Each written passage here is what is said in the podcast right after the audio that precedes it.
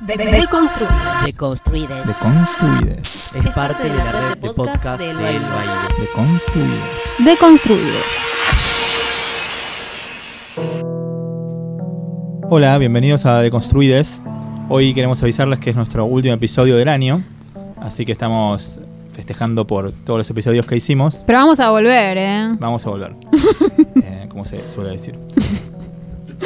Así que, bueno, yo soy Tamara Tenenbaum, él es Diego Tajer, como ya saben, y como nos toca terminar el año, decidimos tirar la casa por la ventana, romper todo y meternos con el tema más caliente del año, tal vez. Sí, al menos muy caliente, que es... Las nuevas reglas del sexo. Uh, De Qué hecho, complicado. Yo me tomé una cerveza antes, porque sentí que estaba, tenía que estar más deconstruido para hablar. Es necesario. Es necesario, así que aquí con relax y mucha bibliografía, pues estuvimos estudiando mucho y discutiendo mucho, nos lanzamos a este tema. Aparte una cosa que nos interesaba, que creo que no se conversa mucho, y quizás podemos empezar por ahí, es el contraste entre la escena hetero y la escena gay, que es la escena que Diego conoce un poco mejor que yo, bastante mejor que yo. Sí, tampoco Y- pero Bastante mejor que yo, casi seguro, seguro. la mejor. Seguro la mejor. Y, y bueno, y, y como que un poco nos había surgido esta conversación, es algo que conversamos siempre, ¿no? Con la nueva- las nuevas reglas del sexo nos referimos claramente a muchas cosas que están pasando, ¿no? A todas las conversaciones sobre consentimiento, a todas las conversaciones sobre qué es un abuso, a todas las conversaciones sobre qué hay que hacer ante un abuso, qué se supone que esperamos de los que cometen abusos, qué se supone que deberían hacer, si es que deberían hacer algo las personas que los sufren, cómo se configuran estas estas figuras, estos lugares y, y qué es lo que esto produce en términos colectivos, que me parece que es algo que nos interesa mucho, más allá de, digamos, cómo se convierte esto, que son instancias tan individuales y a veces tan personales, en algo colectivo y en algo político. Sí, en verdad, a ver, todos nosotros vimos que en los últimos años, al menos, sí, en, en este último año y quizás un poco más, un poco en- también anterior, empezaron a aparecer un montón, bueno, obviamente de scratches y cosas por el estilo, quizás un poco por redes sociales y un poco porque la sociedad fue para este lado. Hoy se habla mucho más de lo que pasa como en la cama de, de cada persona, o sea, lo que pasa en situaciones sexuales, casi siempre en tono de reprobación, pero, eh, pero por lo menos se habla mucho más. Eh, y obviamente hay un montón de cosas difusas que, que mucha gente quiere entender mejor y que es difícil ver con claridad. Así que con eso nos vamos a meter. Y bueno, y empezábamos con esa parte porque, bueno, se me ocurrió un ejemplo para empezar a conversar sobre esto, sobre, sobre cómo el contexto construye nuestras interacciones. Esta cuestión de que, por ejemplo, yo eh, hace poco estaba con, con otro amigo, que no es Diego, y nos pusimos a mirar Grindr, ¿no? Yo no conocía mucho la plataforma de Grindr. O sea, más o menos había visto. En general, solamente la había visto a través de capturas que me habían mandado de gente que manda con muchísima maldad capturas de perfiles, ¿no? Supongo que todos lo han hecho, no juzgamos, pero es la conducta maliciosa. Sí. Y, y bueno, y entonces, por ejemplo, me enteré de varias cosas. Por ejemplo, una cosa que yo no sabía y que me sirvió mucho aprender es que Grindr no tiene el filtro del match que tienen eh, las aplicaciones destinadas mayormente a personas heterosexuales, como son Tinder y, Happen o Bumble o las que se les ocurran, ¿no? No tiene el filtro de que solo podés chatear con las personas con las que coincidís, con las que se machearon mutuamente, sino que puedes hablar con cualquiera y le puedes decir cualquier cosa. De hecho, también puedes mandarle fotos, cosa que en Tinder no se puede hacer. En el chat de Tinder no se puede mandar fotos. ¿Por qué? Porque en el fondo todas las aplicaciones heterosexuales están diseñadas, esto lo leí en un libro que ya he recomendado acá, que se llama Future Sex, que es de Emily Vitt. Todas las aplicaciones heterosexuales están diseñadas con el único objetivo de no asustar a las mujeres. Porque cuando uno lanza una aplicación de citas para heterosexuales, todos los varones se suben automáticamente. No todos, pero muchísimos varones se suben, se bajan y no pasa nada. Lo difícil de una aplicación heterosexual, el desafío, siempre fue que las chicas se sientan contenidas y seguras en esos lugares. Como en Grindr no hay chicas, evidentemente no necesitan estas cosas. Y por ejemplo, se puede mandar fotos, cosa que en Tinder no se puede hacer para que no te manden fotos de pitos todos los días. Pero por lo que veo, en Grindr la gente se manda fotos de pitos y eso no parece ser interpretado como un gesto violento, ¿no? Claro, sí, la otra vez hablábamos, de hecho, por un, por un caso que vimos, no importa específicamente, pero que era que una chica sentía que había sido como acosada porque un tipo con el que hizo match en, Tinder le mandó, mm, después de cinco minutos de charla, le mandó una foto de, de pija, digamos, un dick pic. O de pito. Eh, Yo digo pito porque me parece muy infantil y simpático. Vamos a formar. Eh, y, claro, cuando yo leí mi subjetividad medio diabólica gay fue eh, mm, como, como tuve que hacer un gran esfuerzo para entender por qué era visto como acoso o una cosa así, porque siento que en una red social gay como Grinder eso sería algo completamente normal al borde de lo Claro, yo lo pensé. eh, de un saludo. es como un saludo, ¿no? Sí, sí. Un Casi saludo un poco que tal. exagerado. En cualquier caso uno podría decir no hace bueno, no hace falta. como, Claro. Pero, Pero, Pero de nunca- ninguna manera se, le- se interpreta como violento. Claro, no escracharías a alguien por hacer eso en lo más mínimo. Es, digo, creo que es más normal, es más la norma que, que la que la excepción. excepción. Pero bueno, por supuesto, ¿cuál es la diferencia? La diferencia es el contexto. La diferencia es que en general, o sea, las mujeres vivimos una situación de desigualdad y de... Y, y- y no sé, y, y- y sentimos que, que estamos como un poco... No diría a la defensiva porque eso tiene una connotación negativa, pero sí estamos con la sensación de que los varones que nos rodean, en lugar de compañeros, el default es que sean predadores, ¿no? Claro. Entonces, todos se interpretan esa línea. Yo lo pensaba también del mismo modo que cuando se hablaba todavía de los piropos, que eso es como una discusión medio superada, pero digamos que cuando. Yo me acuerdo cuando esto empezó. ¿Se acuerdan del blog que se llamaba Hollaback? Era un blog de Yeah. chicas, chi- cosas, cosas de chicas. Que era un blog donde se hablaba justamente del acoso callejero. Y una cosa que aparecía ahí era que muchos varones decían, cosa que hoy creo que no dirían, que es, pero si yo piropeo a una chica, ¿por qué es violento si el piropo es cortés?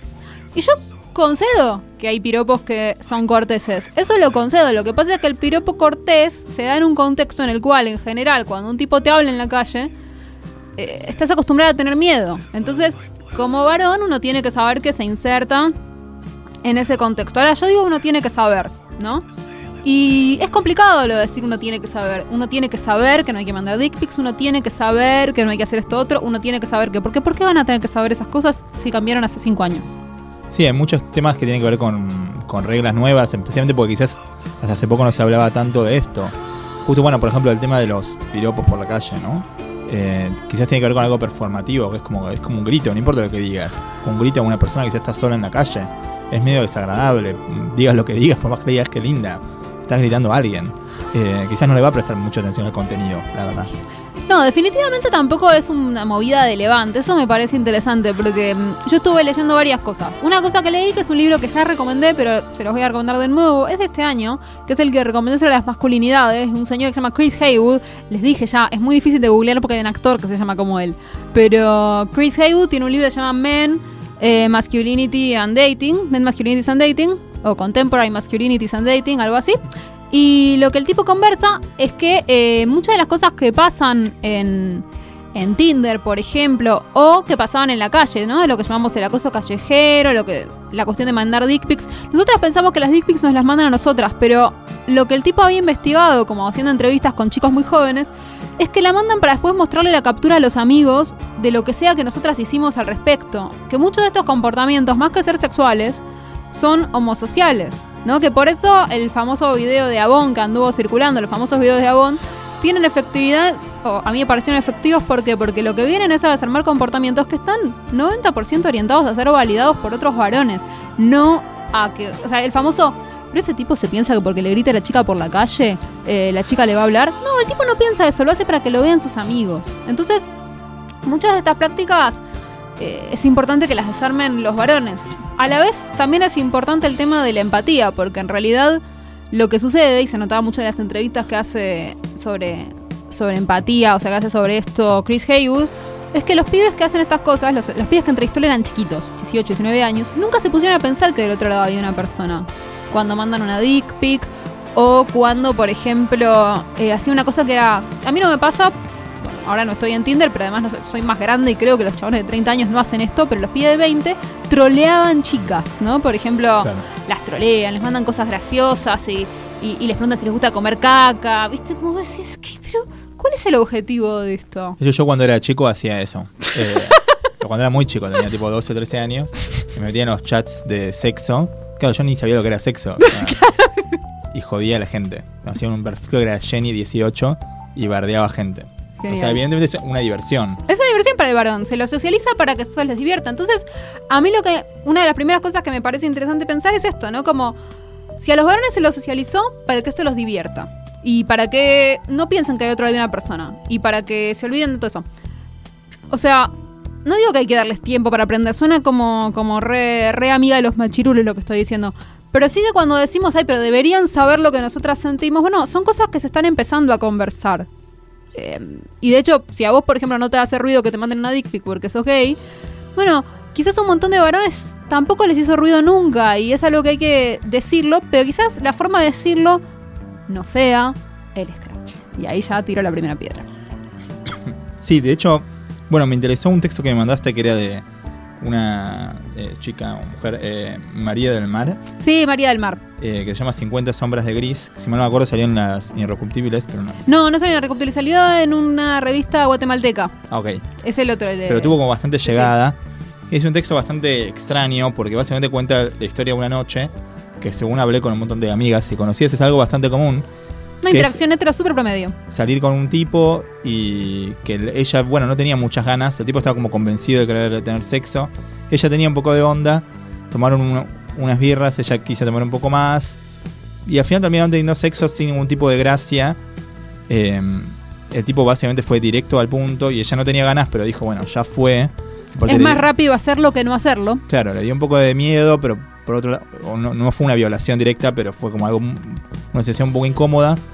Después de eso, tipo le dijo, básicamente andate. Una vez que acabó, le dijo, "Da- andate. Terminó siendo obviamente una noche de mierda. Y lo que decía eh, la autora es, eh, no, o sea, no me culpo a mí. O sea, fue una noche muy incómoda, una noche de mierda, pero no es mi culpa y tampoco lo culpo al tipo. O sea, hubo algo de, de comunicación que faltó, porque no están como los códigos para esto Exacto. falta como el lenguaje para decir una cosa así. O sea, no, no hay, no está eso construido. Eh, quizás porque, bueno, las prácticas de seducción están más eh, orientadas a cuando sí querés, ¿no? Sí, yo lo que pensaba, estuve también pensando bastante sobre eso. Y hay varias cuestiones que me parecen interesantes. Por un lado, este contraste con lo gay, ¿no? Porque otra cosa que pasa, por lo que vi en Grindr y por lo que estuve investigando, ahora estoy fascinada con, con los levantes gays. Lo único que quiero hacer es leer chats de levante gay todo el día. Estoy a punto de hacerme un perfil falso en Grindr. Estoy a segundos. Pero bueno, estuve muy fascinada con algo que yo ya había leído también sobre, sobre las aplicaciones heterosexuales en este libro de Emily Beat, pero también en muchos comentarios sobre Tinder y sobre, sobre redes hetero, que es que Emily Beat eh, en un momento dice que las redes de levante hetero son lugares donde no se habla de sexo, pero porque en el levante hetero no se habla de sexo en general. O sea, por ejemplo, otra cosa que veo que pasa en Grindr, ¿no? En lugar de saludar, digo, hola, ¿qué tal? Te digo, ¿querés que te chupe la pija? Y eso es algo que se dice. Yo, en cambio, si me pongo a chatear con un tipo heterosexual y él quiere que le chupe la pija y yo quiero chuparle la pija, jamás vamos a hablar de eso. Eso es algo que se habilita una vez que ya existió el sexo y hasta ahí tampoco se habla tanto del tema. Es como algo que no se dice. Ella, la, la- metáfora que usa Emily Beat me pareció muy buena, que era como, es como una especie de, es como una aplicación donde todos quieren comprar ropa pero están hablando del clima. Como que están todos buscando algo pero se va a hablar necesariamente de otra cosa. Y de hecho incluso hablaban de que, por ejemplo, para que Match.com, que fue la primera de, las, de los sitios, de las aplicaciones, funcionara, lo primero que tuvieron que hacer fue sacar todas las referencias de sexo para que las mujeres se subieran. Entonces, a mí hay algo que me parece, que es esto de que, justamente, hay algo que, no diría, yo no, no quiero decir que la comunidad gay lo tiene resuelto, no es resuelto la palabra, pero sí que de sexo se habla claro. Entonces, ¿te- ¿querés que yo quiero chuparte la pija? ¿Querés que te chupe la pija? Sí. Bueno, hubo una conversación ahí. En el mundo hetero eso no existe. Y hay mucha gente que está muy preocupada de que eso cambie, ¿no? Esa idea de, ah, pero ahora va a haber que firmar un contrato, ahora que hay que preguntar, hey, ¿querés subir? No es tan grave. Pensó por, o sea, empezamos porque no es tan grave, de hecho, mucha gente se maneja así cuando vos hablas con europeos, cuando vos hablas con yankees. Los yankees ya son un poco pacatos, pero vayamos a los europeos, que en general, sin que te des cuenta, te van a preguntar, ¿querés subir? ¿Querés esto? ¿Querés lo otro? No hacen un gran eh, eh, alaraca del asunto, pero te van a preguntar. Existe la, la idea de, que se pregunta, se nombra. Y eso no es deserotizante, pero por alguna razón, en el mundo hetero se piensa que nombrar las cosas es deserotizante. Eso me parece rarísimo. Sí, bueno, yo tengo un par de amigas que tienen conversaciones eh, de ese tipo sexuales con gente que todavía no se vieron, pero lo hacen como un juego que tiene un valor en sí mismo. O sea, Ah, no lo hacen mira. como un levante, lo hacen para Claro. calentar tipos o calentarse entre sí Mira. solamente hablando, o sea, no con la función de, de, de verse. Pero es cierto, es algo muy extraño para mí. Eh, yo, como, como conté otras veces, fui hetero, así que sé de lo que se trató y, y- y- y pasar a, a la a ser parte de la comunidad gay fue un cambio como radical. Obviamente en, en la parte sexual siempre es positivo, es mucho más fácil tener sexo siendo gay. Eh, pero sí, a ver, o sea, el beneficio es que uno habla mucho más y se verbalicen mucho más estas situaciones sexuales. Entonces digamos que hay más... eh, eso, hay, hay más lenguaje, o sea, hay, hay, hay un código en común eh, y se entiende un poco más lo que estás haciendo. O sea, no, hay que dar, no hay que dar tantos señales todo el tiempo. No hay tanto lugar a la ambigüedad, No hay al tanto lugar a la malentendido. Pero por otro lado, eh, a veces hay un montón. O sea, a mí me pasa a veces, como, como esto que me pasó con, con la chica que, que se quejaba, que escrachaba porque un tipo le mandó una foto de, Dick Pic. Eh, me pasa que hay muchas cosas que una mujer vería como abuso o como una situación extremadamente incómoda, que entre hombres sería como un- una noche o un momento olvidable. O sea, algo bueno, esto fue medio incómodo, me voy a mi casa y me olvido, ya está. Eh, quizás, bueno, viste que eh, mucha gente, uno de los textos también que me pasaste hablaba sobre cómo uno reinterpreta lo que pasó. Exacto.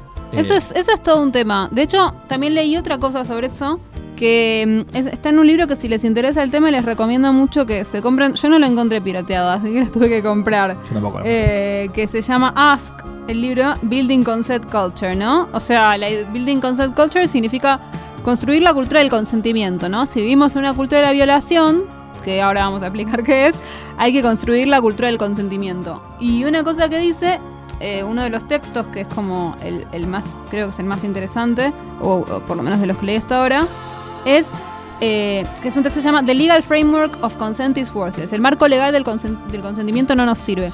Porque lo que ella explica, lo que la autora A.B. Flox explica, es que mm, una- un problema del consentimiento y al que nos ha llevado como el tema de los scratches es entender el consentimiento como eh, solamente desde el punto de vista legal, ¿no? Como la idea de hay una violación o no hay una violación. Y lo único que queremos entender es si la persona que la cometió debe ser castigada o no debe ser castigada. ¿Y cuál es el problema? Que, digamos, muchas veces nos hace ruido decir, bueno, eso que me pasó fue una violación. Pero ¿qué es lo que nos hace ruido? A mí no me hace ruido porque si vos le preguntás a, por ejemplo, a María del Mar por ese texto, ella puede sentir, sí, esto que me pasó fue sexo no consentido o sexo consentido en condiciones medio complicadas. Pero yo no quiero que este pibe vaya preso. No me parece que sea para que este pibe vaya preso. Lo que nos hace ruido es el castigo. No eh, que efectivamente fue sexo no consentido. Entonces quizás lo primero que haya que hacer sea desprender una cosa de la otra, ¿no? Eh, desprender la, la pregunta por el castigo de la pregunta por qué clase de sexo acabo de tener y qué clase de relación acaba de tener mi deseo con, con este sexo. Porque justamente esto que llamamos la cultura de violación tiene que ver con, con- no con que todos los varones sean violadores, no, no nadie dice eso, sino con que, porque, porque aparte hay que salir de ese lugar de la, de la culpa y de señalar, por lo menos yo creo que es más productivo, sino que tiene que ver con cómo se instalan ciertas dinámicas como la que cuenta María del Mar, en la cual una mujer está acostumbrada, está socializada para, para decir que sí o al menos no decir que no, para complacer, digamos, está socializada para complacer y el varón está socializado para ser complacido. Entonces a partir de ahí, ella, ella en un momento muestra algo que, que es muy interesante, que yo nunca dije que no, y él lo sabe bien, o sea, él está perfectamente pendiente de que no le digan que no porque ahí sabe que se convierte en un violador. Pero no tiene ningún problema en coger con una chica que no tiene ganas de coger con él. Lo que él no quiere es ser un violador. Pero eso a quién beneficia? O sea, ¿quién gana con, con- este coger a reglamento? Con este, no, sé. Sí, es algo que yo sentía mucho, mucho más cuando era hetero, eh, que era eh, como cierta presión que hay, al menos en la en patriarcal, para decirlo así, o en la sociedad com- eh, comúnmente, eh, que es que, bueno, yo siempre sentí que, que al hombre lo que, o sea, sea gay o hetero, lo que más le interesa es como eh, sentirse bien consigo mismo, digamos. Eh, y para mucha gente sentirse bien consigo mismo significa como, como decía un amigo, como hacer como mar- poner un punto de marcador, digamos, meter un, como un gol, una cosa así. Y a veces el sexo se ve como algo así, lo cual es bastante triste. Eh, pero lo que contaba eh, María Mar en este texto es básicamente que al tipo tampoco le importaba tanto. Pero el tipo quería ponerla, digamos, y Sí. quería acabar y una vez que lo hizo se acabó. Yo creo que porque simbólicamente eh, a veces eso, si no hubiera pasado eso, o sea, lo, o sea, lo que pasa a veces es que se ve como el sexo como, o acabar o lo que fuera, como bueno, este es el fin de esta noche, esta es la finalidad de esta noche, y si no logro eso soy como un fracasado Exacto. o algo así. Sí, Entonces tengo que lograr esto. El tipo obviamente se dio cuenta que la chica no tenía muchas ganas, pero dijo, no quiero que acostarme con la idea de que no la puse. O sea, Pero a la vez la cultura de violación es exactamente eso, que el tipo se da cuenta de que ella no tiene ganas y que eso no lo deserotice, que eso es algo como que está muy claro en la conversación sobre el consentimiento que están tratando de dar feministas, en general mucha gente queer y particularmente una conversación en la que son grandes jugadores los practicantes de BSM. Tengo Claro. otro libro que me bajé, que es de un tal Robin Bauer, que hizo sociología de... Es un libro larguísimo, muy específico, pero larguísimo, sobre eh, la comunidad BDSM queer. Un poco específico, pero sirve mucho. para, algunos, para algunos oyentes que quizás no saben, BDSM, eh, digamos, son las prácticas básicamente de sadomasoquismo. Exacto. Lo que se entiende en general por bondage, domination, sadomasoquismo. Más o menos, es algo así la sigla. Entonces, eh, en, esas, en esas prácticas, el consenso, lo que ellos, ellos dicen que el consentimiento es lo que las define, porque lo único que define, Sí. lo único que distingue una violación eh, o, o una situación de violencia explícita de eh, el BDSM es que hay consentimiento. Si no, es solamente un tipo pegándole a una mujer, digamos. Si no, estamos todos en la misma. Entonces, para ellos el, consen- el consentimiento es muy importante. Y una cosa que, que señalan, que me parecía interesante que aparece en las entrevistas con, con los BDSM, eh, en este libro de Robin Bauer, que se llama Critical Consent, es que mm, a los practicantes de BDSM el consentimiento los calienta mucho. Los calienta mucho la idea de que el otro está eligiendo hacer eso que está haciendo, ¿no? Como...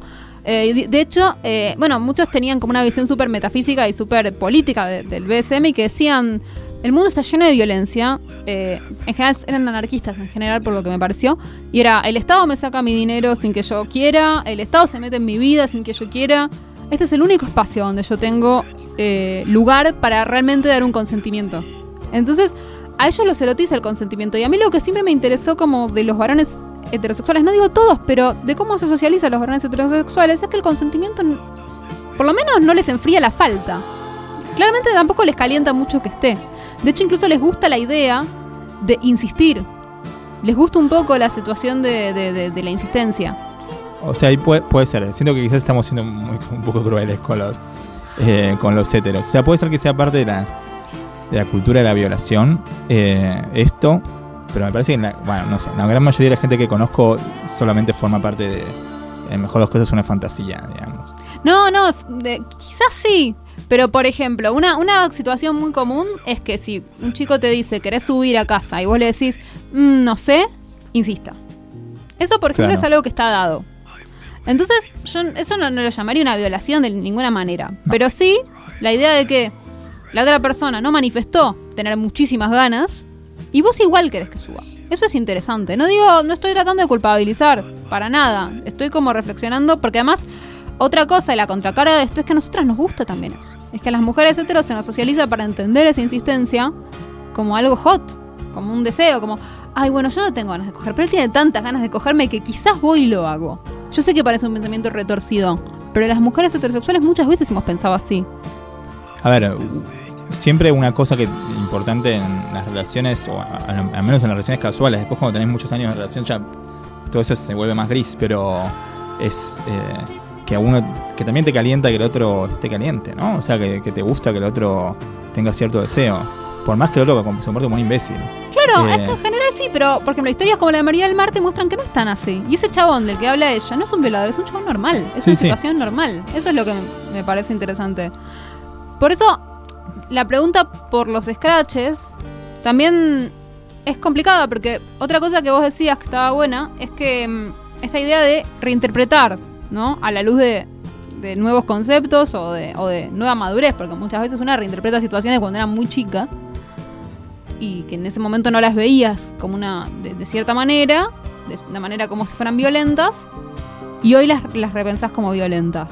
¿Y qué responsabilidad debería tener el chabón en esa reinterpretación? Sí, bueno, pasó últimamente en varios casos que, que decían, bueno, fue una situación así, así, en el momento que no me, no me di cuenta, ahora que lo pienso, Exacto. eh, lo puedo ver como un caso de abuso o algo así. Eh, bueno, podría ser incluso vi- violación, pero los casos que leí últimamente no eran estrictamente. O sea, en general decían algo así como abuso. Eh, y sí, también tiene que ver con mucho con cómo interpretás cada cosa. Y obviamente, hasta cierto punto está, está bueno, ¿no? Que uno pueda interpretar lo que pasó en el pasado.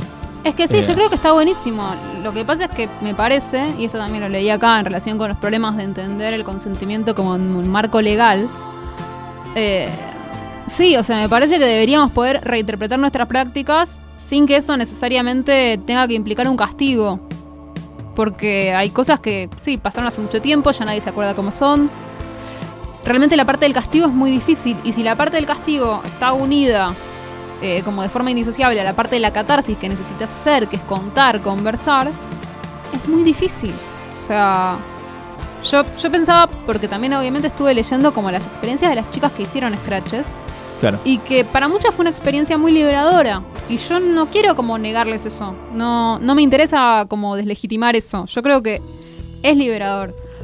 Igual me pregunto también hasta qué punto es liberador hacerlo en redes sociales. Eso también lo pensé, porque yo he estado en grupos que, grupos de debate feministas, como que parecen más como los grupos de concienciación de los años 70, ¿no? Que las mujeres se juntaban y socializaban Claro. sus experiencias. Y ahí he visto situaciones donde chicas hablan de sus abusos que son súper como empoderadoras, luminosas, como porque estás ahí con un montón de compañeras, te pones a llorar, pasa algo catártico. No sé hasta qué punto pasa eso si estás vos sola delante de tu computadora. O sea, quizás también hay que repensar los espacios. Hay que pensar si las redes sociales son el mejor espacio para hacer estas catarsis. Yo no estoy segura, porque además te exponen a, la que la gente dude de tus palabras, a que la gente te acuse de, que, de habértelo buscado. O sea, el mismo momento en el que vos contás tu historia, te expones un montón de violencia y a veces no te das cuenta. Entonces, eso por un lado. Pero después, por otro lado, creo que esa catarsis es, es, es necesaria y es valiosa. Y quizás esa parte de los scratches está buena. La que no sé si está tan buena es la otra, la parte más punitivista, porque finalmente los scratches terminan siendo un castigo, ¿no? Sí, es, es muy complicado el tema de los scratches. Eh, yo, por ejemplo, no. O sea, no- nunca me opongo a los scratches y tampoco cuestiono a nadie que, que diga. No, nada, yo no cuestiono a quien lo haga. Pero en general no participo activamente los scratches, porque no es una metodología que a mí me, me guste mucho, qué sé yo. Eh, sí me gusta que, que se hable de esto, si hay algo que. No me gusta cuando hay como pactos de silencio y todo eso, porque es una mierda. O sea, la idea del scratch es que, que mejore el contexto, ¿no? Es que sí, aparte esa es la pregunta, porque a mí lo que me pasa es que las veces que he discutido esto con amigas te dicen, pero ¿qué significa? ¿Que yo tengo el deber de proteger a un tipo que me hizo algo? Que eso también es, una, es, es válido, o sea, Sí, es verdad que vos no tenés por qué ocultar ninguna cosa que te haya pasado. Lo que pasa es que también me parece que cuando uno cuenta algo en las redes sociales, donde uno no sabe quién lee, es muy difícil después controlar lo que pasa con ese mensaje. O sea, yo no sé, o sea, yo me preguntaba muchas veces, yo obviamente he tenido situaciones que, teniendo en cuenta el estado actual de la discusión, yo podría escrachar gente, como casi cualquier mujer, ¿no? Em, yo podría hacerlo. Honestamente no me interpela, pero más allá que no me interpelara, como yo realmente pensaba, ¿qué sentiría yo si yo cuento una historia y después una persona termina o perdiendo su trabajo, perdiendo su familia o lo que sea? Quizás, no sé, o sea, y alguien me diría, ¿se lo merece? ¿Qué significa eso? Porque es entrar en una lógica que después en el resto de los delitos no nos gusta nada, ¿no? O sea, después no nos gusta que, que, que a- que a- que a un pibe por manotear un celular eh, lo agarren a trompadas. Eh, Entonces, evidentemente la lógica de se lo merece. eh, Sí, algunos, También es a ver, algunos castigos sociales están buenos. A mí, en lo personal, eh, cuando por casos que son muy eh, como grises, también, por ejemplo, en la cárcel, que es como una, bastante tortura humana en la cárcel argentina, a mí no me alegra. O sea, no digo No. que tampoco me siento, no sé, como que No, no, es- no voy a salir a festejar eso. es o una sea, violación masiva de los derechos humanos con la que convivimos, pero eh, Claro, o nada sea, más. eso me cuesta festejarlo. Cuando hay algún tipo de, de condena social, eso sí me parece que a veces está bueno. Claro, es que a la vez sí, porque uno tampoco quiere que sea gratis. A mí me pasa eso, como que yo cuando veo, especialmente cuando reconozco que son machirulos, que yo ya sabía que eran machirulos, porque eso te pasa, ¿no? ¿Viste? Cuando esto es terrible, porque yo soy re antipunitivista y re anti-escraches, como les acabo de decir, pero a veces cae alguno que digo, ay, qué ganas que tenía que Al le fin. tocara a ese. o sea, todas sabíamos que era y finalmente le tocó. Un poco feliz te hace en, en el pequeño una especie de enano fam- facho feminista que una tiene, ¿no? Como le tocó, bien, hagámoslo mierda. Eh, que, que si bien eso está mal, eh, eso está mal, pero en algún punto también es cierto que no queremos que salga gratis, ¿no? O sea, para mí finalmente hay algo como muy de, de todo lo que, en filosofía política hablamos de la teoría del castigo, ¿no? O sea, ¿qué es lo que queremos? Queremos que esto deje de pasar Y, y- quizás el scratch nos gusta porque es disuasivo o no nos gusta. O sea, ¿es disuasivo? Eso también me pregunto. ¿Hasta qué punto es disuasivo y hasta qué punto, por ejemplo, contribuye a un punto interesante que es la rehabilitación? Porque yo hay casos que sí me complican mucho. O sea, la verdad que un, un tipo que abusa de su hija de 6 años, No, yo bueno, no sé, ya que son como me cuesta un montón. Me cuesta un montón pensar en la rehabilitación de esa persona. Reconozco que debería, en un Estado democrático, alguien debería intentar encontrar la vuelta para rehabilitarlo. Eh, no sé, a mí- ahí me cuesta un montón. Pero después cuando pienso en, en- en otro tipo de cosas, pienso que esas personas deben ser reeducadas. Y no me queda claro si, si el scratch conduce a, a eso. Lo veo mucho, por ejemplo, varias de mis amigas que trabajan en nivel medio, en, en el secundario, como docentes, me decían que es algo que está empezando a pasar, que Sí. es compañeras, chicas de 15, que escrachan a chicos de 15, ¿no? Y mm, un chico de 15 puede aprender. Si no creemos que un chico de 15 que le tocó el culo a una compañera puede aprender a no hacerlo más, no creemos en la rehabilitación de ninguna manera. Bueno, eso fue el, eh, uno de los quilombos de este último año, es que eh, en los colegios secundarios se instaló mucho el tema de los scratches y en algunos casos fue positivo y en muchos otros fue un quilombo atroz porque eran cosas muy, por ejemplo, no me acuerdo en qué colegio era, pero que un chico le dio un beso a una chica en el recreo, como que pasó corriendo, le, le dio como un pico y se fue. Algo de niño, supongo. De adolescentes, no importa, ponele, mira, tenían ok. 14 años, por 15 claro. años. Y claro, y la piba dijo que eso fue un abuso y, y lo escrachó al pibe, pero de repente todo el colegio sabía el nombre del pibe Claro. Y querían como cancelarle como los... eh, Cancelarlo. querían, claro, por ejemplo, que no puede ir a las, no sé, a las Olimpiadas Claro, o cosas por el sí. estilo, que al menos desde mi punto de vista es súper extremo. Pero o sea, yo no no estoy es de una- acuerdo con scratches a menores de edad, por ejemplo. No, y además no es una oportunidad educativa, porque No. para mí el problema de escrachar a alguien en general es que lo más probable es que esa persona se vea reforzada en su machismo. No, no diga decir, uy, qué bueno, ahora que perdí mi trabajo voy a reflexionar. No sé, ahora, especialmente con chicos adolescentes. O sea, me parece que no es algo que, que contribuya a, a la reflexión y la rehabilitación si se hace de forma descontrolada. Después, algún tipo de sanción social no está mal que exista. Estoy de acuerdo. O sea, que una persona sepa que no es gratis. Del mismo modo que, por ejemplo, si yo voy, estoy en una situación laboral y le digo a, a mi jefe que es un pelotudo, voy a tener algún tipo de sanción y voy a, Sí. me van a explicar que eso no se hace. Pero, pero siento que eso, en las redes sociales lo que nos puede pasar es que no controlamos qué tipo de reacción produce eso. No, no hay forma. Sí, no, porque el retweet, por ejemplo, uno no lo maneja. No, Exacto. Nunca sabes. Eh, justo estaba pensando en un tema que no tiene mucho que ver, pero no importa, que a mí me interesa quería hablarlo con vos, que es eh, el tema de la cosificación. Ajá, a O mí sea, me interesa mucho, sí. Eh, porque así como, bueno, obviamente el feminismo en general se opone a la cosificación de la mujer y está buenísimo. A veces se discuten en, en el ámbito del sexo hasta qué punto podés como No cosificar. no cosificarte o no cosificar a otros. Eh, creo que si mal no me acuerdo, bueno, Camille Paglia, que es esta crítica del feminismo, que igual no me la fumo mucho, Nadie se pero la fuma, es algunos puntos que haces también, eh, a veces dice que, que si uno quiere que todo sea como sujeto y todo sea como libertad y nunca, o sea, todos son, son vistos como personas con libertad absoluta, eh, no puede haber como... no sé, Deseo. deseo, claro, cosa así. Y a mí es un poco, a, a mí me pasa un poco eso, pero también yo creo mucho como en la, mirá la que te voy a tirar, ¿eh? Como en la dinámica hegeliana del deseo, ¿no? Como Ok. la Todos idea creemos de un poco en eso. la, la política del reconocimiento, ¿no? O sea, voy a tratar de explicarlo bien, ni siquiera para tumis, digamos para gatos voy a tratar de explicarlo, para perros, para, para chihuahuas, ¿no? Hegel para chihuahuas. Que, o sea, yo lo pensaría así como la idea de que, no sé si leyeron alguna vez sobre la dialéctica del amo y el esclavo, en la cual, otra vez, para chihuahuas, digamos que para que al amo le, le importe el reconocimiento del esclavo, un poco aunque sea un esclavo, tiene que reconocerlo como persona. Porque si el otro no es una persona, si el otro es un robot, su reconocimiento no vale nada. El hecho de que el otro te, si el otro no, no tiene deseo, no su deseo su- no te sirve, no, no te sirve y, y el sexo es mitad satisfacción y mitad reconocimiento o, o quizás mucho más reconocimiento que otra cosa. Finalmente. sí, Entonces, yo creo que pasan las dos cosas. O sea, tenés que objetualizar un poquito, pero si objetualizás por completo, eh, la satisfacción subjetiva desaparece, ¿no? La, la- la- la satisfacción que te da. eh, quizás estoy siendo muy fálica, ¿no? La satisfacción esa que te da haber conquistado a alguien, como que para mí es necesaria. eh, la satisfacción, sentir que te ganaste algo. Eso me parece necesario. Pero por eso también para eso hay que objetualizar un poquito. Hay que creer que el otro no fue del todo libre, sino que vos lo convenciste, lo cual es medio terrible. Ahí, en ese caso, quizás entiendo lo que dice Camel Paglia. Y, y lo, que, lo que me parece es que estas nuevas prácticas y estas nuevas discusiones sobre el consentimiento no, no deberían negar eso. No se trata de tratar al otro como si fuera eh, un sujeto kantiano siempre. Claro, porque otra vez leí un- una chica muy rad fem, así extremo, que decía como, basta de que las mujeres nos saquemos selfies para que nos vean, eh, porque eso nos cosifica y no sé qué. Eh, y claro, yo pensaba como, más allá de lo de hombre o mujer, Sí, sí. bueno, en algún sentido todos disfrutamos de, de, De ser deseados, obvio, Siempre y cuando sal- salgamos lindos, ¿no? O sea, si me sacas una foto fea, no quiero ser esa cosa.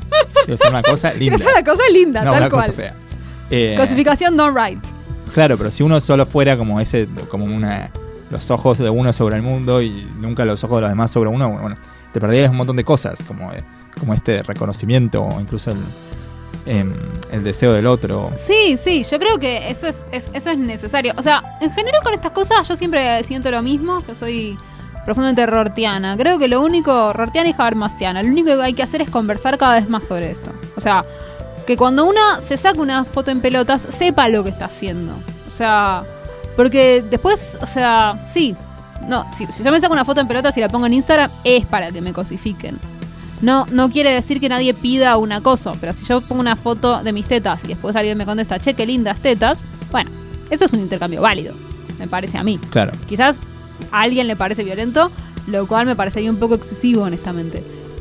Eh, me parece que ahí todos tenemos que, que, que, bueno, que, que- que hacernos más cargo, pero a la vez también para que nos podamos hacer cargo, tien- tenemos que hacernos una reeduca- reeducación total. A mí me encantaría hacer una foto en, en tetas a Instagram. No lo hago porque sé que no controlo lo que pasa cuando, Claro, cuando hago eso. Entonces, si, creo que si todos, si especialmente las mujeres, nos sintiéramos más seguras, que no es que nos sentimos inseguras porque estamos equivocadas, en general tenemos razón en sentirnos inseguras, porque mm, realmente es Aparte, un las mujeres le- les pasa algo que a los gays no nos pasa, que es que em, si yo subo una foto medio en bolas, vamos, subo una foto en cuero o una cosa así, bueno, el 90% de la gente no le va a gustar, pero el 10% me va a decir, ay, no sé, algo lindo me va a decir, no importa. Sí, Eh, me va a poner like. Y el resto no me va a decir nada. Tal O cual, sea, sí, sí. No les importa. exacto, no te van a castigar. En cambio, con las mujeres tienen esto de que hay siempre algún nefasto anónimo que te dice como estás gorda. Obvio. Es rarísimo. Es algo que a mí me cuesta mucho entender, pues, ¿por qué estás perdiendo tu tiempo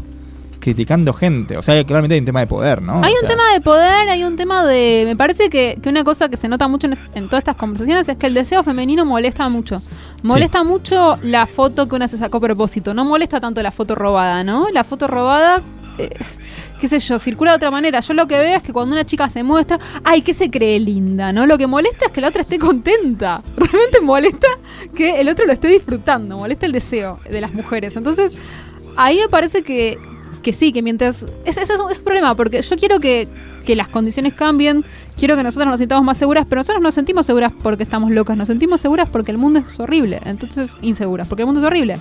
Entonces, mientras no cambien las condiciones, quizás nosotras sigamos estando un poco a la defensiva. Es muy difícil ser la única que no está a la defensiva en un momento donde los hombres te siguen, siguen estando al ataque, ¿no? O sea, hay, hay que o sea, tanto la posición, para, para que desaparezca la posición defensiva, tiene que desaparecer la ofensiva. Sí, sí, eso es, es algo muy triste, porque es algo que, o sea, en, en la- entre los gays, digamos, el bebo- beboteo, digamos, es completamente naif, o sea, no tiene Claro. ningún tipo de... Casi yo diría no tiene como puntos negativos, o sea, es, Claro. tampoco es wow, que no, no es, obviamente no, no es ganarse la lotería. Está bien, es algo como súper positivo, que es como un beboteo, llamamos como a esto de decir, ay, miren esta foto, eh, eh, y estar como medio lindo y que te digan, ay, qué lindo, o que no te digan nada, pero que se entiendas, o que el otro haga lo mismo. Una cosa de mostrarse lindo con los demás. Bueno, yo creo que eso está cambiando igual, porque yo veo que las chicas más chicas que yo en Instagram, yo no, no llegué como a ese nivel de, de- libertad de construcción. Yo no, no subo fotos en bolas a Instagram. Subo fotos, como todos sabemos, ¿no? Lo que, como lo que en alguna época llamamos putita culposa.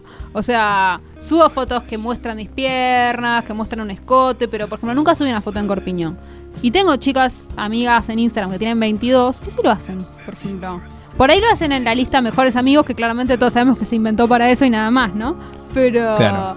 eh, pero lo hacen, yo no lo hago. como, pero no porque tenga miedo solamente, sino porque también es verdad que hay algo de mostrarse sexuada, que es complicado, que, que genera genera violencia, genera desconfianza también, o sea, en términos laborales, por ejemplo, para una mujer exponerse todavía cada vez que sale un video de una mujer que está cogiendo, eh, eso Sí, la complica laboralmente. Eh, pasa siempre, viste que cada dos meses ves una noticia de eh, una enfermera que se grabó cogiendo y al chabón no lo echaron y ella sí, eso sigue pasando así. Entonces también, eh, quizás, o sea, las chicas que tienen 20 tienen más suerte y todavía no, no- no se piensan en eso. Yo que tengo que pensar en eso, sí, la verdad que todavía no, todavía nuestros cuerpos y, y ser mujer y sexual está medio penado.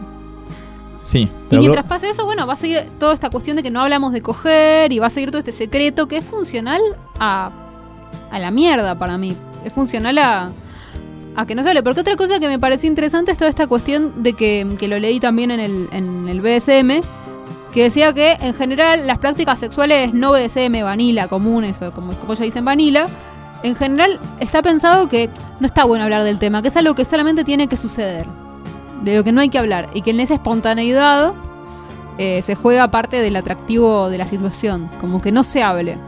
Pero eso parece el argumento contra la educación sexual, al final. sí, es algo, rarísimo. sí, es algo como antiguo. Justo este- me acordaba un libro que leí cuando era más chico que es este, eh, El erotismo de Bataille. Sí. Es un libro muy bonito.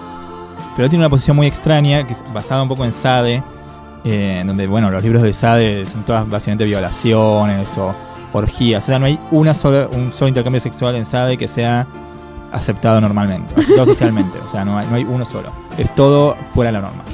Eh, y Bataille eh, escribe en la época, de, creo que son en los 60, cuando recién empezaba a ver como sexología en la época de Kinsey. Kinsey fue el primer, uno de los primeros sexólogos. Y él tiene como objeciones contra el informe de Kinsey porque dice, cuando se socialice todo esto, mucho de lo que llamamos erotismo se va a perder. Porque la gracia del erotismo es como romper las reglas. Como Bueno, eso se dice mucho. Estamos haciendo algo cual. especial. En el momento que ya somos como parte de lo que hace todo el mundo, viste que Kinsey decía, bueno, no sé, los varones se masturban cinco veces por, Sí. por mes, no sé, cinco veces por semana, no sé. Eh, todo es reglita, entonces haces que las personas se sientan como parte de un colectivo. Y quizás parte del erotismo es decir, mira qué especial todo esto lo que estamos haciendo. Mm, claro. Pero al final, bueno, no, no terminó siendo tan así, porque la verdad es que antes de Kinsey... no Yo diría que se cogía gente- menos. No solo que cogían menos, sino que tenían visiones totalmente... Tal vez algunos en, en- en lo privado lo pasaban súper bien, y eso lo envidio y es algo- una subjetividad genial, que nunca vamos a poder tener, que es esto de estar descubriendo el mundo sexual sin que nadie te haya dicho nada. Eso debe ser genial. Ahora, de esos 10 personas que la pasaron bien, tenés otros un montón que pensaban, qué sé yo, que sexo oral... O sea, Era antes de 15 pecado, se pensaba que el sí. sexo oral era raro Sí. que nadie lo hacía, que era ni hablar de la Obvio. homosexualidad, o sea, eh, así que el conocimiento te, también te empodera. O sea, te- tenés que sacar el misterio, pero tiene que haber misterio, pero tiene que haber en otro lado, evidentemente. Sí, a, a mí aparte me parece, siempre que escucho esas cosas del misterio y del silencio y de la ruptura, me parece que es una forma como súper heteromasculina de mirar el tema, porque dicen, ay, pero así no va a ser más divertido. ¿No se dan cuenta que hay toda una generación, varias generaciones de mujeres diciendo que no se divirtieron? Claro, O sea, como hay un montón de gente que no la pasó bien bajo ese paradigma y en general son las mujeres. O sea, como que hay algo que no está dicho ahí, que es que los que se divertían con este sexo sin preguntar, sin decir y que solo se dé, eran los varones. O sea, no, hay mujeres que, que sí... eh, yo, por ejemplo, no sé, a mí no, no- nunca me pasa, no, no soy tan... No, no me molesta tanto, no, honestamente no tuve tantas situaciones así de, de- de realmente violencia ni nada, no, ni, ni soy muy sensible con eso. Pero muchas mujeres con las que hablo sí. claro. Y además también hay que tener un derecho a eso, porque todos estos argumentos que están apareciendo ahora, este Millet, la Carta de las Francesas y toda esa gente, hay algo con lo que hay que tener mucho cuidado, que es la idea de, ay, estas son unas pacatas, a mí esto no me pasa porque soy más piola. Yo de hecho de adolescente pensaba cosas así, como a los 20, ¿viste? Eh, ni siquiera, un poco antes. Pensaba como, tenía esa idea. De yo porque soy una acogedora genial y las que la están pasando mal no entendieron nada. Eh, o las que no saben decir que no, porque yo me sé imponer, yo me avivo antes, no sé qué. Ponele que fuera cierto. ¿Y? O sea, pongamos que fuera cierto que hay mujeres que están más cómodas con el estilo masculino violento de coger. Que es verdad, hay mujeres más cómodas con eso y no las vamos a acusar de alienadas. Pongamos que es una preferencia eh, perfectamente racional. ¿Por qué no hay mujeres con derecho a ser más tímidas y más sensibles? ¿Por qué no hay un derecho a hacer eso? A ser tímida, sensible y pacata. Existe ese derecho. Y si hay chicas que lo están demandando, bueno, o te, vas a tener que asegurar de no coger con ellas, o vas a tener que aprender a conversar de otra manera. Sí, es- son acusaciones que a veces son un poco injustas. A menos yo cuando hablo del tema, que en no hablo en público nada de esto, pero siempre que hay que tratar de no, no pisar o no. O sea, no. Primero no personalizar sobre nadie que haya hecho una denuncia. O sea, No, si alguien hizo jamás. una escracha o una denuncia es porque realmente le pasó algo serio. Obvio. O sea, no, no puedes ningunear eso, No. como hicieron la- las francesas diciendo todo el movimiento Me Too es estúpido. No, pará. O sea, el movimiento Me Too hizo que un montón de gente cuente cosas súper importantes de su vida. O sea, Y eso también que un montón de gente pudiera hacer una catarsis necesaria para su propia reeducación sexual y reencontrarse con su cuerpo y su deseo, porque también está esa idea de que el Me Too es antideseo, de Sí. que hablar de consentimiento es estar en contra del deseo. Y para mí es todo lo contrario, porque yo lo que veo son muchas chicas que están descubriendo que llevan 10 años cogiendo sin desear. Y ese descubrimiento es doloroso, duro, pero súper positivo. Y su sexualidad va a ser mejor ahora, no peor. Me parece a Sí, mí. totalmente. Bueno, pensaba también con lo que decías antes de, de esto de la- del mito de como romper las reglas y todo eso. Es que es otra cosa que los gays tenemos transparentado. O sea, todo este concepto eh, que tanto habla la faraona y compañía sobre morbos. Re. O sea, o sea, vos entras en Grindr y es morbos A, B, C, D. O sea, eh, y podés hablar de eso eh, normalmente. O sea, o sea, me gusta hacerlo, no sé, en, en lugares públicos o tal cosa. Bueno, lo hablas y vas viendo, qué sé yo. En el fondo, nadie es tan misterioso como para descubrir un morbo de un momento para el otro. O sea, lo vas desarrollando con el tiempo. Si una mujer dijera públicamente, eh, bueno, hoy quizás ya cambió, pero hace un par de años, tengo esto, este y cual y tal otro morbo, No cambió tanto, eso todavía no se dice. Imagínate si, si sos una mujer le decís a un tipo en Tinder, mi morbo es este. O sea, te, No, es que sé, aparte- te considera una- un gato. No, sé. No, es que ni siquiera lo que hace es que eso al tipo, en mi experiencia, lo enfría por completo. Lo Claro. enfría por completo la idea de que vos eh, tenés control de la situación. Claro, Hay totalmente. algo, y eso es re cultura de violación, o sea, que los Sí. enfríe, que vos sepas lo que querés, es rarísimo, convengamos que es raro. Eh, y, y todavía es, es un poco así, o sea, me parece que, de hecho, esta idea de romper las reglas, en general todas las denuncias que vemos son de sexo re vanilla, re paqui, re que no rompe ninguna regla, solamente la regla de consentimiento, es la única que rompe. Entonces, evidentemente no se trata tanto de transgredir como se trata de ejercer poder el abuso. Sí, totalmente. Sí, hay un tema de, de la cultura como heterosexual que tiene de que el deseo de la mujer eh, es visto como, bueno, secundario o algo así. O- o no puede. Cualquier cosa que se corra un poco la norma ya es como una loca. Bueno, a mí me pasó cuando era mucho más chico. Eh, me acuerdo que una vez salí con una chica que tenía como morbos, ponele. Y, y se lo conté a un par de amigos. Y te dijeron que era una loca. Bueno, eso obviamente, no, no importa, eso es- obviamente, eso te lo doy por hecho.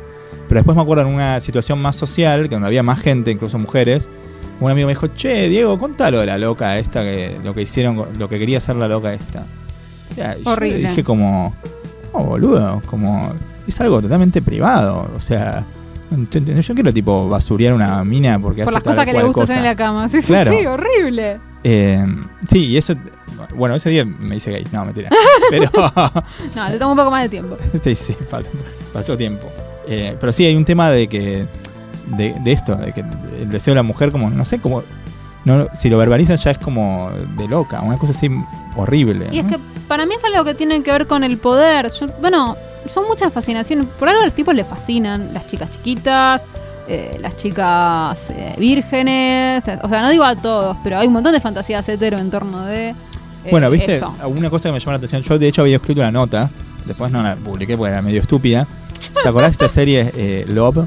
Sí. Bueno, una porquería, pero me llamó la atención algunas cosas. Y una que me llamó la atención, que a esta altura ya me parece un lugar común, al menos de ese mismo guionista o director, es que había hay un personaje que, que aparece totalmente marginal, que es como la chica con la que sale antes de salir con la protagonista, digamos, una, sí, la una recuerdo actriz, muy vagamente. una actriz sí. canadiense, una cosa así, que es, es re buena la mina y es linda, o sea, la verdad que es divina. Eh, ¿Y cuál es su problema? Que es como demasiado salvaje en la cama. Ah. Eh, el mismo director escribió eh, Virgen a los 40, que es genial, Claro. no importa. Pero donde también hay lo mismo, que es un personaje que tiene como esta figura maternal, eh, que es Katherine Kinner, divina, Claro. que lo quiere a él a pesar de todo. Y la otra que, que la verdad no tiene nada de malo, pero que una rubia que, que es como loca sexual y que no sé, no me acuerdo si lo quería afeitar o una cosa así antes de tener sexo. O sea, al final, claro, quizás directamente te lo olvidaste, pero antes de Me estar con Katherine sí. Kinner, estaba a punto de coger con una que quería cogérselo, Sí. que era un poco sexópata. Ah, sí, es que es un re arquetipo. Bueno, es, es un arquetipo viejo. De hecho, Simón de Beauvoir dice que es como que está el arquetipo de la mantis religiosa, ¿no? Es uno de los arquetipos clásicos femeninos. La mujer que se come a sus presas, ¿no? Claro. Que después en el cine fue la vamp. O sea, como algo que, que- que se fue reciclando. Y que es verdad. Yo creo que está un poco olvidado. Pero existe, ¿sabes dónde sobrevive? En eso que se llaman las intensas. ¿Viste cuando los tipos te hablan de una mina que es intensa? Para mí, ahí sobrevive el arquetipo de la mujer que es too much, la mujer que tiene demasiado deseo. Y que entonces te pone en una posición de, de desafío. Porque esto también lo leí en el libro de las masculinidades. Como que un- un- hay una vulnerabilidad que tiene el varón. Que es que, como le enseñaron que lo femenino es lo pasivo, cuando se encuentra con algo Sí. que se corre de ese lugar, se siente vulnerable. No se siente cómodo. Le enseñaron que, su comodidad era la pasividad femenina. Entonces, lo que se corre de ese lugar lo incomoda. Sí, o sea, creo que finalmente se trata de eso. Por un lado, un problema con el deseo. Y por otro lado, algo que no tocamos, pero que es el último tema que deberíamos tocar, que es cuando hay diversidad de poder. Porque una cosa que leí en una de las notas que, que te mandé, la de Ileana Arduino, la que salió en los In Rocks, es la cuestión, ella hace varias preguntas y no las contesta en general. Pero una pregunta que hace, que es algo que yo también preguntaba, es, bueno, ¿es lo mismo un scratch cuando es un vínculo entre pares que cuando es en una relación de poder? Porque eso también es algo que a mí me hace ruido. Yo pienso que, por ejemplo, una situación entre pares quizás se puede tramitar de otra manera. Pero ¿cómo se tramita algo que te quiera hacer tu jefe? O un docente. Que sabemos que existe, ¿no? Digo, ponemos.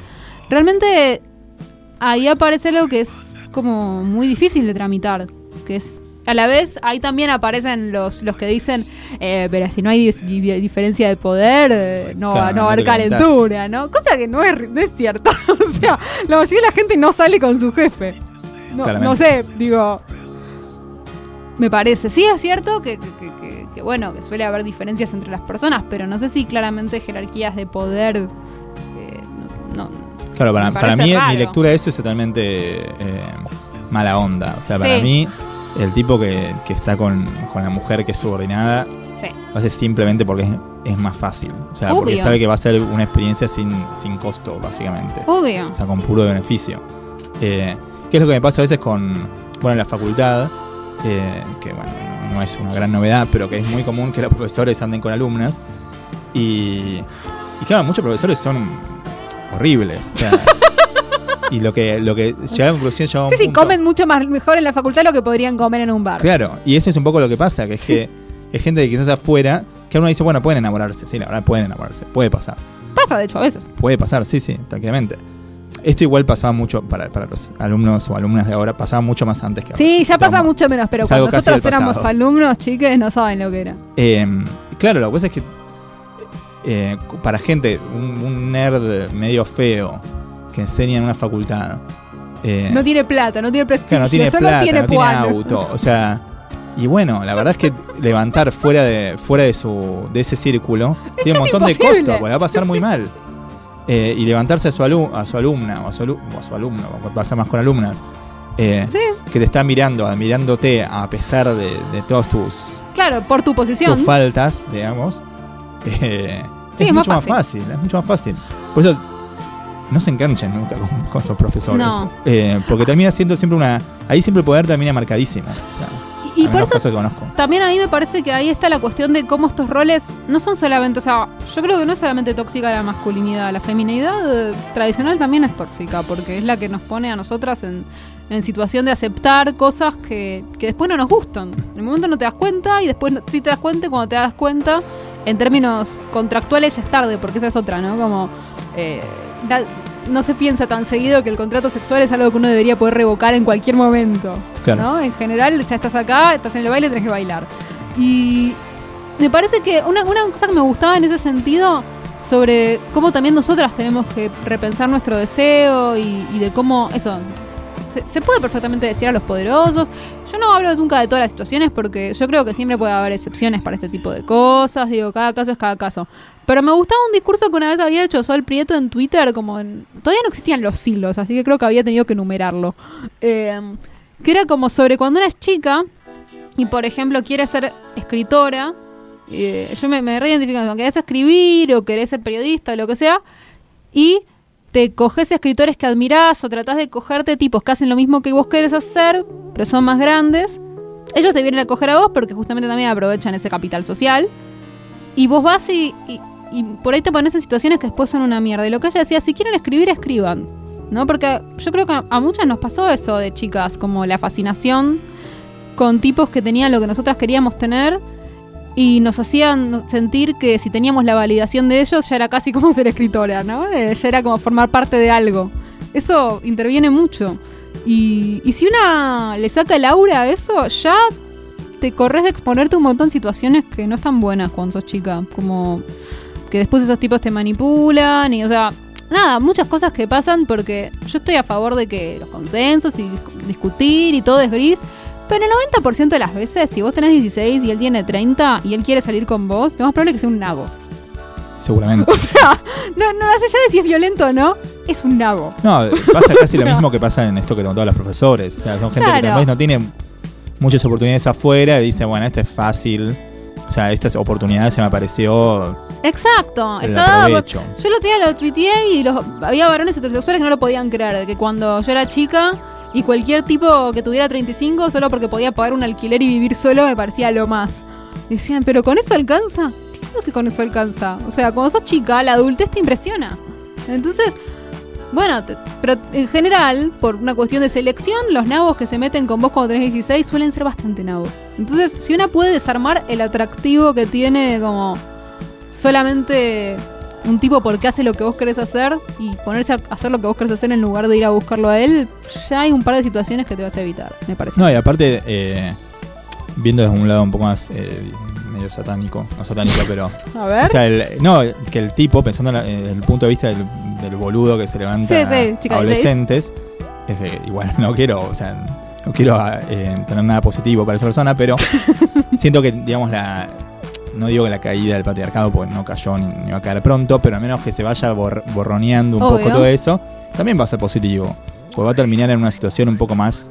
O sea, no, no, quizás no va a serle tan imposible eh, salir con una mina que, que que es un poco su un- igual, un par. Claro, un- más un par, no digo de su edad, porque suena un poco conservador, pero que no, sí, tenga puede- 16, quizás tenga, no sé, 20. 25, qué sé Sí, yo. quizás puede descubrir lo que es una relación de pares.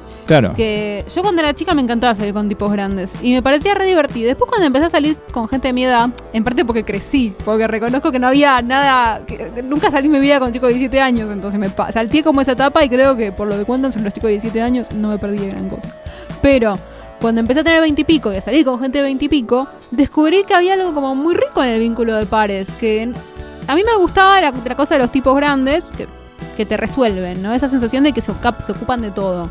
Saben reservar un restaurante, todo esto parece muy impresionante cuando tenés 16 años, ¿no? Reservan un restaurante, tienen auto, te llevan a un lugar, te llevan a otro.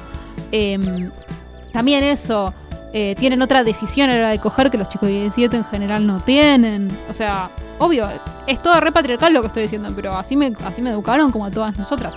Y yo pensaba, ay, pero debe ser re aburrido ser con un chico de tu edad que tiene las mismas capacidades que vos de resolver cosas. Y no es aburrido. En general hay algo como re divertido. Las conversaciones suelen ser más divertidas porque el chabón no se pone en ese lugar de docente claro. en el que se ponen los tipos de 40 con los que salís y tenés 20. O sea, la verdad que hay muchas cosas positivas en los vínculos de paridad que sí, supongo que los varones que salen con chica de 15 también podrían descubrir en algún momento. Sí, eh, de hecho, bueno, obviamente, si bien no- la verdad no conozco casos cercanos míos que hayan salido con chicas tan chicas ni nada de eso, porque en general me caen muy mal. Sí conozco profes que han salido quizás con alumnas, en general después de la cursada, o sea, una cosa casi si uno es legal. prolijo, sí, sí, Casi si uno es legal. prolijo. Eh, y la mayoría, con toda esta ola eh, feminista, eh, salieron de esa lógica. Total, es O sea, dijeron, bueno, pará, esto ya fue. O quizás por el, por el paso del tiempo. O sea, Sí, llegó un te punto que decís, bueno, ya no puedo hacer esto siempre. En algún momento es aburrido. Eh, pero claro, eso te- finalmente tuvo como un, un efecto positivo. Porque, qué sé yo, también tema de, de esto que hablamos de que hay cierta como voracidad en la masculinidad. Como que si puedo tenerlo, lo voy a tener. Mm, Y eso no tiene por qué ser bueno. O sea, no tiene por qué hacerte feliz tampoco. Claro, no, te va, no necesariamente te va a hacer feliz tener, o sea, meter un gol o meter dos goles. O sea, porque simplemente no, es, no sé así cómo funciona. Pero así es un poco la enseñanza que tenemos los, los varones de, de verlo como cierta, sí, con cierta voracidad, como esto de aprovechar cada oportunidad que se te dé. Y al final no termina sirviendo para nadie, la verdad. No. Pero bueno, suponemos entonces que el consentimiento es bueno y que conversar sobre sexo es bueno y que todo esto nos va a mejorar el sexo a todos. ¿Nos quedó algo afuera? Eh, puede ser, porque tenía un montón de cosas anotadas, pero no importa. Sí, Porque hablamos un montón, ah, ya hablamos lo suficiente, así que los dejamos. Tengan sexo consentido siempre que se pueda. No, tenga siempre, Siempre, ¿no? siempre. Siempre. Eh, y. ¿Qué iba a decir? Y si no se puede, ¿qué se le va a hacer? Y. No, y la falta de sexo tampoco es tan terrible. No es tan terrible, no es tan terrible. Ya somos grandes, no es Puede tan terrible. pasar, está todo bien. Puede pasar, pasa en las mejores familias. Y nada, y con esto de eh, cosificarse, nada, mi, mi mensaje es. Sean felices cosificándose. Cosifiquen con respeto. Y, y si viene un, un boludo. eh, Para los hombres cosificarse es fácil. Pero para las mujeres, si viene un boludo y les putea, Block, block, block block. directo, ya está, esa persona no existe, ni te conoce. Block, delete. Eh, y tampoco no, no tiene nada de malo eh, cosificarse un rato y que te digan como eh, qué, qué linda que estás. Sí, yo a veces estás. los días que estoy de mal humor ah, subo una foto de mis piernas para que todos digan que son lindas y me ponga mejor humor. No es tan O sea, grave. somos animalitos, la verdad, no podemos, eh, todo, no es que los libros no van a ser felices, somos animalitos y necesitamos esos mimos, eh, así que con eso está todo bien. Eh, y bueno, recuerden que este es el último episodio de, de este año, así que gracias por escucharnos los que eh, llegaron hasta acá. Eh, vamos a volver el año que viene, eh, seguramente en febrero o una cosa así. Sí, y si no en marzo. Y nos despedimos y los queremos mucho a todos. Muchas gracias por acompañarnos en Deconstruides. Adiós. Deconstruides. Construides. Es parte de la red de podcast de El Baído. Buscarnos como El Baído, Facebook, Instagram, YouTube, Twitter, Seguinos seguimos en en Instagram, Facebook, Twitter, YouTube. arroba El Baído.